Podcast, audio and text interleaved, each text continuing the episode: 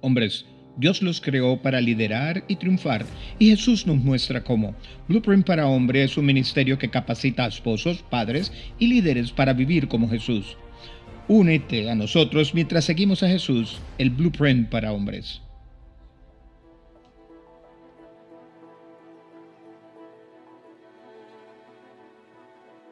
Era la peor pesadilla de cualquier padre. Dylan había salido del colegio hacía una hora y no había aparecido por casa. Al principio sus padres pensaron que se había distraído y que estaba jugando con sus amigos pero a medida que pasaban los minutos, su madre no podía quitar la sensación de que algo raro estaba pasando. Tras unas cuantas llamadas telefónicas y rápidas búsquedas, la madre de Dylan, tragándose el pánico, llamó a la policía. Pronto los agentes rastrearon el vecindario, pero no había rastro de Dylan. Tras eliminar todas las demás opciones posibles, la policía tuvo que decirle a los padres de Dylan que temían que había sido secuestrado. ¿Cómo podía ser? Era el principio de los ochentas y los niños podían volver a casa andando desde el colegio, lo hacían todo el tiempo. Los padres nunca se preocupaban por sus hijos en este vecindario. La madre de Liliana estaba histérica de dolor. Su padre estaba destrozado, pero no había pista ni testigos. Dylan simplemente se había desvanecido. Llevaba horas desaparecido y si había sido secuestrado podía estar en cualquier parte. Un joven policía estaba justo con los padres. Se le partía el corazón por ellos. Tenía dos niños pequeños en casa y no podía imaginarse lo que habría sido si le hubiese sucedido a su familia. Quería ayudar, pero no tenía ni idea por dónde empezar. Así que extendió la mano, palmeteó la madre en el hombro. Sin pensar, rompió una regla policial importante. No se preocupe, señora, encontraremos a Dylan y se lo traeremos a casa sano y salvo, se lo prometo. La madre lo miró, parpadeó para ahuyentar las lágrimas mientras el rímel corría por su rostro, pero asintió. Él le había dado una pizca de esperanza y ella se aferraba a ella del mismo modo como un marino en el naufragio. El joven agente y su compañero se dieron la vuelta y regresaron a su vehículo. Su compañero estaba furioso. ¿En qué pensabas, Ceceo? No puedes decir esas cosas. No lo sé, el joven agente se encogió de hombre. Simplemente se me salió. Novato, le espetó su compañero. Tienes que despertar. Ese es el mundo real y aquí no siempre tenemos felices. Se acercaron a otro grupo de agentes y le pidieron al compañero de la gente que se uniera a ellos para una reunión. Ve sin mí, le dijo a su compañero, yo iré con estos chicos. El joven policía caminó hasta su patrulla, abrió la puerta del auto y se subió. Luego comenzó a orar. Dios, ¿por qué dije eso? Sabía que podía meterse en un buen lío por decir cosas así y si nunca encontraban a Dylan, su imprudente promesa solo heriría aún más a los padres. Pero el joven agente no se centró en lo y sí negativo, simplemente arrancó su vehículo y siguió orando. Señor, tú sabes dónde está Dylan, ¿me ayudarás a encontrarlo? El novato era cristiano y recientemente había estado experimentando con Dios en el trabajo. Un día pensó, si Dios lo sabe todo, entonces probablemente sepa algo sobre el trabajo policial, ¿verdad? Él conoce la mejor manera de reconocer crímenes, mantener la paz, incluso hacer paradas de tráfico. Y si le pidiera a Dios que me guiara e hiciera las cosas a su manera, era un pensamiento radical. Y a veces el joven policía se metía en problemas, pero otras veces funcionaba de maravilla. Así que siguió orando. Dios, Dylan tiene que estar aterrorizado y ni siquiera sabemos por dónde empezar a buscar. ¿Dónde está? Pero Dios no respondía, solo había silencio. ¿A dónde quieres que vaya, Señor? Más silencio. Dios, ¿qué es lo que debo hacer? Aún así, silencio. En las últimas semanas, el joven policía había descubierto algunos versículos bíblicos sobre Dios hablando realmente a su pueblo. Juan 10, 27, mis ovejas escuchan mi voz, yo las conozco y ellas me siguen. Juan 8, 47, el que es de Dios escucha las palabras de Dios. Quien es de Dios escucha con gusto sus palabras. En Hebreos 3, 15, oí, si oís su voz, no endurezcáis vuestros corazones. ¿Qué significan estos versículos? se preguntaba el oficial. Él había estado luchando con estas y otras promesas que parecían bastante claras, pero la mayoría de los cristianos que conocían trataban estas promesas como vagas filosofías espirituales en lugar de simples hechos que podían simplemente reclamar. No parecía correcto. Es, decir, si la Biblia lo dice, ¿por qué lo sermoneamos en débiles temas de conversación y no en acciones de la vida real? Así que recientemente el joven policía había intentado hablar con Dios en el trabajo y escuchar. ¿Cómo va a hablarme Dios? se preguntaba. Oiré una voz profunda y retumbante como un trueno. Quizás veré una visión y tendré sueños por la noche. ¿O acaso será mi conciencia, una voz quieta y pequeña? No estaba seguro, pero llevaba consigo un pequeño diario y siempre que pensaba que Dios estaba comunicando con él o respondía a una pregunta, lo anotaba. Y ahora, conduciendo por las calles, estaba orando y escuchando. Llegó a una señal de pare un coche atravesó la intersección y una oleada de náuseas golpeó el estómago del oficial. Miró fijamente al vehículo que pasaba y sintió pasar una oscura y pesada presencia del mal. Tragó con fuerza intentando no vomitar en su patrulla y entonces por alguna razón el oficial se puso detrás del coche y lo siguió sintiendo aún esa nube de maldad.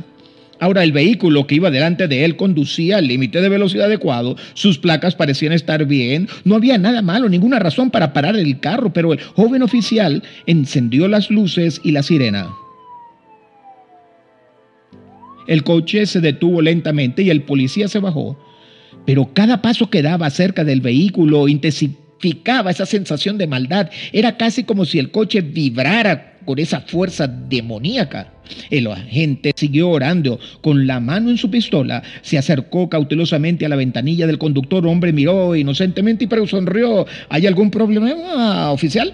Sin pensarlo, el agente abrió la boca y ordenó, abra el maletero. Discúlpeme, dijo el hombre. ¿No quiere mi permiso de conducir la matrícula? No, dijo el oficial. Abra usted el maletero ahora mismo. No sabía por qué quería el maletero abierto, ni siquiera sabía por qué estaba parando a ese tipo. El hombre tragó saliva y abrió el maletero. El agente retrocedió, levantó la tapa y suspiró. Allí, atado y amordazado, había un niño asustado. Dylan, le dijo el oficial con escalofrío recorriendo la espalda, todo va a salir bien, ahora estás a salvo. Isaías 30, 21, y tus oídos serán delante de ti una palabra que dirá, este es el camino, andad por él, cuando gires a la derecha o cuando gires a la izquierda. Jeremías 33, 3, llámame y te responderé y te diré cosas grandes y ocultas que no conoces. Si eres cristiano, entonces sabes que Dios habla a través de su palabra. Estoy seguro de que ha existido innumerables ocasiones en las que ha obtenido justo lo que necesita de Dios, algún versículo de sabiduría, de paz, de valor que lo golpeó justo cuando más lo necesitabas. Pero todos estos versículos sobre oír la palabra de Dios solo se aplican a escuchar la Biblia leída en voz alta. ¿Qué hay de las historias en las que Dios habla a los profetas y a las personas? ¿Es eso solo para tiempos bíblicos lejanos? ¿Ha cambiado Dios de algún modo y ahora solo se hace el fuerte y silencioso? Ayer estuve de visita en una iglesia y escuché una lección para adultos. Hablaban de cuántas veces Dios parecía estar tan lejos. Todos asentían con la cabeza mientras el maestro hablaba de lo normal que era sentirse separado de Dios y no oír su voz. No pude evitar fruncir el ceño. Es decir, ¿se supone que debemos estar bien con este tipo de experiencia? Si Jesús prometió que nunca nos dejaría, sino jamás nos abandonaría, ¿qué hacemos cuando nos sentimos que Él está tan lejos, como si nuestras oraciones rebotan del techo? ¿Simplemente sonrimos y lo soportamos? ¿O acaso se nos escapa algo? Hace poco escuché a un pastor decir que cuando Dios se siente distante es porque nosotros nos hemos alejado de Él, no porque Él nos haya rechazado, es porque estamos distraídos, no escuchamos, o peor aún, simplemente no creemos que Dios nos hable. Quiero decir, ¿no es Jesús el que dejó el cielo y se hizo hombre para estar con nosotros? ¿No soportó él la agonía de la cruz para destruir la separación? ¿Y no prometió enviar el Espíritu Santo para guiarnos a toda verdad? Así que no puedo pensar ocurrir si nosotros actuáramos como ese policía y le pidiéramos a Dios que nos ayudara en nuestro trabajo. Muchas veces, lo confieso, mis oraciones son solo pedirle a Dios cosas espirituales.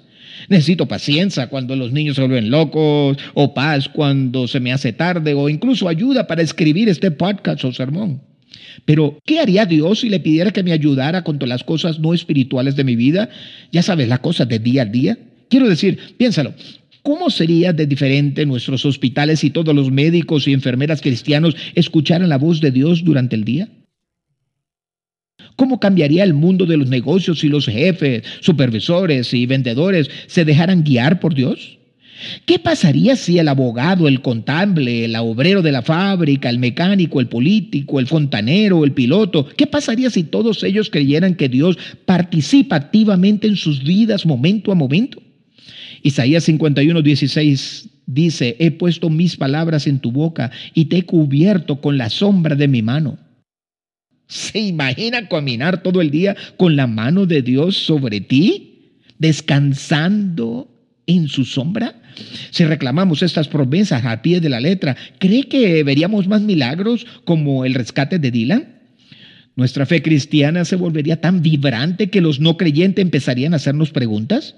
Gracias al rescate de Dylan, este joven policía se convirtió en oficial del año y más tarde le pidieron que formara a otros hombres cómo utilizar su intuición para resolver crímenes. A este oficial le ordenaron que compartiera su fe cuando normalmente testificar sobre Jesús habría hecho que lo despidieran. Este joven tuvo la audacia de pedirle a Dios que lo convirtiera en testigo en su trabajo y le diera éxito al mismo tiempo. Y Dios le respondió de forma poderosa, no solamente disparando su carrera, policial, sino salvando innumerables vidas en el proceso. Miramos estos versículos como deleítate en el Señor y Él te dará los deseos de tu corazón y busca primero el reino de Dios y todas estas cosas se añadirán a ti. Pero, ¿las creemos de verdad o tenemos miedo? ¿Tenemos miedo de fracasar o de parecer estúpidos o ser rechazados? ¿Hacemos caso a nuestras dudas y dejamos pasar estas oportunidades del tamaño de Dios? No, no quiero ni pensar en lo que le habría pasado a Dylan si este joven agente no hubiera seguido su instinto y hubiera parado ese coche. ¿Le estaba hablando a Dios? Por supuesto. ¿Era su voz? No. ¿Nos guía Dios siempre con ataques de náuseas? No, no lo creo. Pero recuerda, no podemos meter a Dios en una caja. Él no es una fórmula que memorizar y usar en la prueba de la vida. Él es el creador, el amo del universo. Él es nuestro redentor, nuestro salvador. Quiere ser nuestro amigo. ¿Le llamará Dios a salir de su zona de confort? Por supuesto. ¿Te pedirá que crezca? Oh, sí. ¿Pero valdrá la pena? Sabes que sí.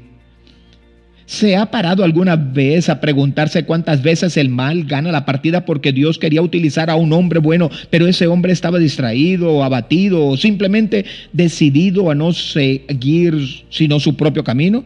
Es tan fácil culpar a Dios en todo el sufrimiento y las tragedias de nuestro mundo, pero si somos honestos, no es la culpa de Dios, es la culpa nuestra. Estos niños hambrientos necesitan a un padre. Esa mujer maltratada necesita un defensor. Ese negocio en quiebra necesita un hombre íntegro. Y nuestro, y, y señores, nuestro país necesita un líder con carácter. Así que cuando no escuchamos, cuando no oímos el llamado de Dios, otros sufren. Así, ¿por qué no intentarlo? Reclamar esas promesas y vivir como si hubiese sido escritas para ti, tomar la decisión de dejar de hacer las cosas a la antigua, empezar a escuchar, empezar a creer y empezar a marcar la diferencia. Porque sé que te sorprenderás ver quién se alegra que lo hayas hecho. Que Dios te bendiga.